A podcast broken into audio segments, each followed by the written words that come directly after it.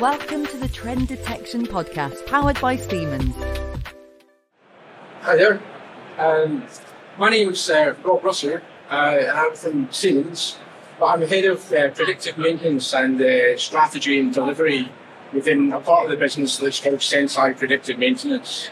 Uh, a little bit of background Senseye uh, was a company founded in 2014. I was one of the co founders along with four others. Um, and then as of last year, we were acquired by Siemens and now forming part of their wider predictive maintenance strategy um, and, uh, and, and go to market across a wide range of sectors and portfolios. But today, what I'm here to talk about is um, a report that we've pulled together, and I just want to give you a bit of an insight into that. And it's about are you ready for predictive maintenance at scale? And that's a really key aspect for us at Senseye. It's how do you you can do predictive maintenance on small numbers of machines uh, and have quite a focus on narrow specific assets, but for us it's about doing it across entire factories and also coming up with a solution that works uh, across an entire range of sectors. The system itself is a, is a cloud-based uh, software as a service business model. Um, the focus has been able to connect up from you know small number of machines, maybe 10, 100 machines in the factory, but then taking that out into thousands that we can cover across the entire plant. And the key aspect of this is uh, using AI and machine learning to actually scale the human in your organization. A lot of the things that you could probably see within the data in Senseye, somebody could look at it and probably tell you that something's going wrong with that machine. But once you've got a thousand machines connected, your reliability engineer is now swamped. So we thought what we were trying to do is scale his role. Um, and this is key for us in providing a focus on what we call our attention index and delivering him direction on a specific day to the one, two, three, four assets that need his attention at that point in time. if something unusual is happening.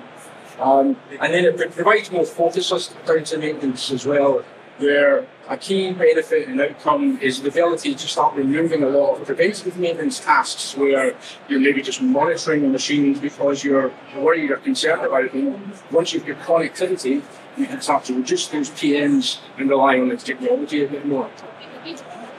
But when we start to think about the technology, that's all well and good, but there's a like big aspect where a lot of these digital projects run into failure, and there's many reasons for that. You know, there's a statistic here from Gartner, um, just explaining that you know there's, there's a lot of companies trying to implement technology on top of digital strategies, and finding that they're not getting the success they expect. And one of the key aspects and one of the findings that's coming out in, in our experience and we're providing information in the report is related down to things related to the, the cultural change and the, the ability to manage the adoption uh, within the organization. And we've actually come up with a, with a framework that allows us to monitor this and measure readiness of organizations, both from uh, a data perspective. So we try to understand a data and a cultural evaluation and then bring this together into an overall uh, index or score that we can then assess. Uh, and then try to focus on how do we actually get customers higher up this readiness level that, that we look for. Um, from our perspective, this is a this is a really good uh, tool to use in the early uh, processes with customers where we actually want to understand how we can qualify customers at different ranges in those those journeys. Um, is it somebody that's ready to go and connect up entire factories, or do we need to give them a lot of assistance in understanding the right type of machines and the sensing that's involved? But when we think about things like the, the data evaluation, uh, we break this down into five basic levels. Things where you know, do customers even have sensors installed, and is there a maintenance being recorded? Are the sensors um, even accessible? And we see some level of maintenance recording, but then as we move up the scale, we start to see more online data that's maybe coming from PLCs, maybe got some data captured in the storage, and you start to see more maturity in the maintenance recording. But then as we move into levels four and then five, this is where we start to see people starting to capture data related to condition monitoring. Uh, and they're starting to see use of regular maintenance management systems, computerized maintenance management systems to drive those strategies forward. And then shifting to a condition where you know, we've actually got more than just condition monitoring, we've got a nice set of condition indicators that are giving you good indication as to what type of failures machines are experiencing. But the important thing in this actually is that they're thinking more about this cultural readiness and the cultural evaluation. There's still a lot of organisations stuck in very highly reactive maintenance strategies and not making any use of KPIs to measure this. But then you start to see companies that have got more dedicated preventative maintenance, some level of measurement going on. But what we want to see is a maturity in that maintenance management process uh, and actual monitoring uh, of, of the machines, maybe using some data as well as preventative maintenance. And to have some KPIs that they're tracking, like uh, downtime records, how much corrective maintenance as opposed to preventative maintenance they started to capture. And then you can see that this starts to establish more into an area where they're combining predictive, uh, preventative maintenance with some aspects of condition monitoring. And the KPIs come a bit clearer. And then some areas you'll see very mature organisations, mostly areas like in heavy industry or automotive, where you've had reliability has been an embedded practice for a long period of time. You find that they're up at kind of leverage uh, four and five. When we move into the areas maybe more like you know food processing and things like this, the maturity level seems to be a little bit further down. But we bring this together uh, into an overall spectrum like this, where we start to score the cultural maturity on the x axis, the y axis, sorry, and the data maturity on the x axis. And then we've got measures where we're saying, you know, if we start to see projects in this area, we think it's very unlikely that we're going to achieve success. So we need to talk to the client further and understand what's their journey to do with uh, maturing their maintenance strategies, primarily in the way they operate as an organisation. And we've got some methods where we can actually help to bring customers further up this range. Um, and there's various workshops and services that, that, that we can run as part of that as well. But it's a very key aspect to understand where individual organisations land within this. But then thinking about the actual report that we've pulled together, um, and you'll be able to get um, like a flyer like this from one of my colleagues at the back at the end, um, and also can scan a QR code to get a copy of that. The report, we covered a diversity of sectors, and it's 174 manufacturing companies it's field is oil and gas, food and beverage, automotive, heavy industries, steel, aluminium production. Um, and, we, getting feedback as well from a wide range of individuals within those organisations. So not just the maintenance team and the reliability team, it's also understanding from the, the IT professionals in those organisations that are driving the digital strategy forward as well. And the data set that we've captured uh, is, is through a range of uh, questionnaires and surveys that we've done over the years and input that we get into our website that we've combined covering uh, period from 2018 to 2023. Um, and the report will be available later this month. Sort of a snippet of the type of findings that we're seeing and the range of where customers lie. Um, you can start to see that you know it's approximately half, maybe even less, aren't actually culturally ready in our assessment to, to, take this dive into predictive maintenance because it's not, as I mentioned earlier, it's not just about adopting the technology and pushing the technology. And this likelihood of a 50 50% uh, success rate without what we call customer success management. And this is a very key aspect in the methodology that we use to deliver projects out for customers. So we recognise that as well as providing our SaaS service, there's a lot of services that we embed around that to ensure that people get access to a knowledge base that lets them understand how to drop predictive maintenance, how to adapt their organisation, but also access to specialists within our team that come from backgrounds of reliability engineering uh, within various sectors that can support them on that journey. Um, and then just thinking about how we increase this readiness, so talking about our methodology that we use within Senseye, and we break it down into these five main steps. So within scope, we're really wanting to understand the customer and the way that they're working now and the benefits that they're wanting to achieve. Sometimes I've been in scenarios where we've been giving a sales presentation to clients and we've been talking about avoiding downtime. And so since I, you know, we've got evidence that we can reduce your unplanned downtime by 50%. And then you end up in a coffee after the meeting with one of the customers and he sort of comes up and says, Rob, you don't understand us at all. We don't have a downtime problem. And you sort of step back and think, what do you mean you don't have a downtime problem? They said, well, we solved that five years ago. We've got over maintenance problem. We just over maintain these machines like hell. They're changing things all the time. So this is where it's very important for us in the scope phase to understand exactly where um, clients are and where that level of maturity is. Then we move through into more of a design phase with a series of workshops, looking then to understand the right types of machines to connect. Um, other sort of analogies in here is clients are saying, we've got a shiny new factory out in Brazil and it's all digital and IoT ready. We're going to use that as our test bed for predictive maintenance solution. I um, how new is this? Well, it just started running three months ago.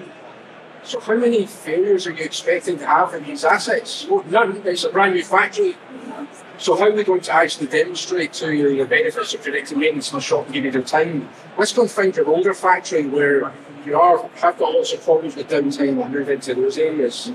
And then obviously moving into deploy phase where we assist the customer in getting the system set up and implementing the solution. And then going forward into what we call operate. So once the, the, the, the customer's actually online and using the solution, don't just leave them to it. It's not about delivering the technology and getting things connected and all of a sudden the world's a better place. It's actually supporting the client in that journey understanding the sort of KPIs that we've agreed, the success criteria earlier in the project, and, and working our way through those. But then at some point, they're going to face the consequences where maybe in that operate phase, you're identifying you're not getting the adoption you expect, or you're actually seeing a lot of noise and unnecessary notifications from machines.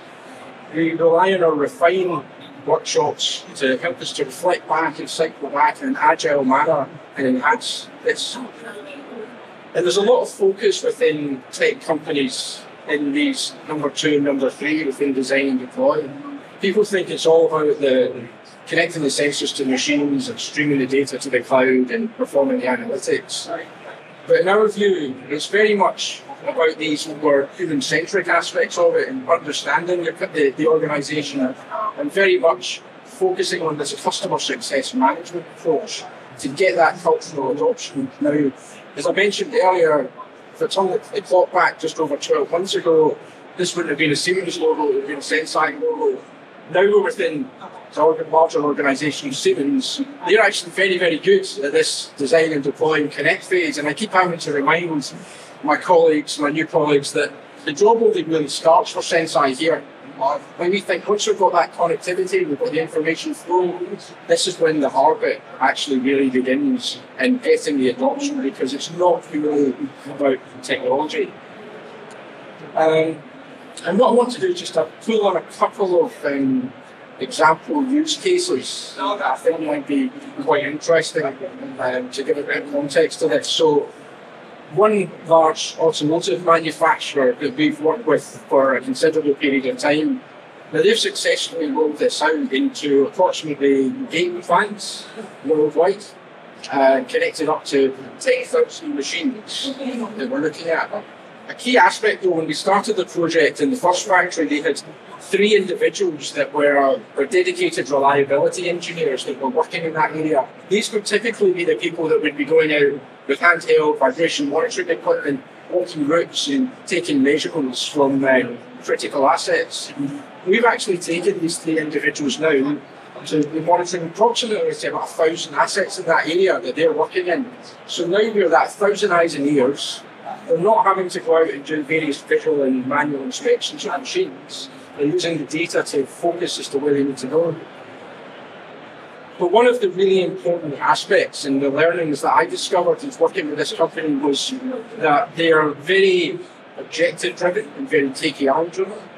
And some of the things that we saw early on wasn't what you'd typically expect when you're rolling out a project. So say, well, the, the KPI we're looking for here is one a 50% reduction in downtime. Okay, well that's good, but how do you get there? Well, we got there by setting KPIs to do with levels of connectivity. Can you prove that you can roll this out and connect it into individual machines across your different areas of your factory? Then the next KPI was we wanted to measure the use of the system. How often were we seeing the notifications that were being sent out reacted on, and how quickly were those notifications reacted on, and what sort of feedback was coming back in? So once we established the technology, when we established the behaviour within the team, then the focus shifted to the business benefit, and then the real KPI started to emerge of looking for that 50% reduction in downtime and saving in, in machine parts and spares. And then just finally, another case study. This was a very well established um, aluminium, you know, mining, smelting and casting company. We work within their smelting and casting area. And uh, some of the most experienced reliability engineers uh, they probably come across. And again, they understood exactly what they were having to do, but they realized they needed assistance in technology in doing that. And we were able to expand building on top of a lot of really good data that we're bringing into the data historian. They're using a system called OSI. Um, and then we, are leveraging that data set but mostly just things like vibration monitoring and you know oil samples and debris monitoring. There was other data that we could pull on as well, like motor drive levels and speeds and current levels that we could use for condition monitoring perspectives. And that enabled us to extend out their prime objective they were saying to us is they wanted to reduce their preventative maintenance by about 20 to 30 percent. Um, and we're helping to achieve that as well as avoiding uh, large volumes of uh, unplanned downtime. But I think the, the key takeaway what we get from today is that to roll out predictive maintenance on top of the digital strategy is much more than just leveraging technology.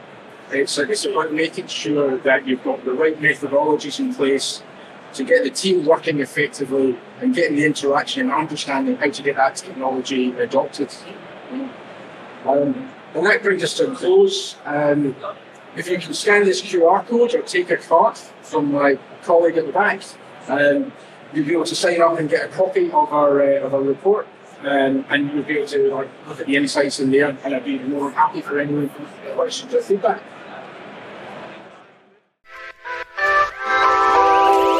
Please like and subscribe on all major podcast channels and find out more about Senseye predictive maintenance at Siemens.com.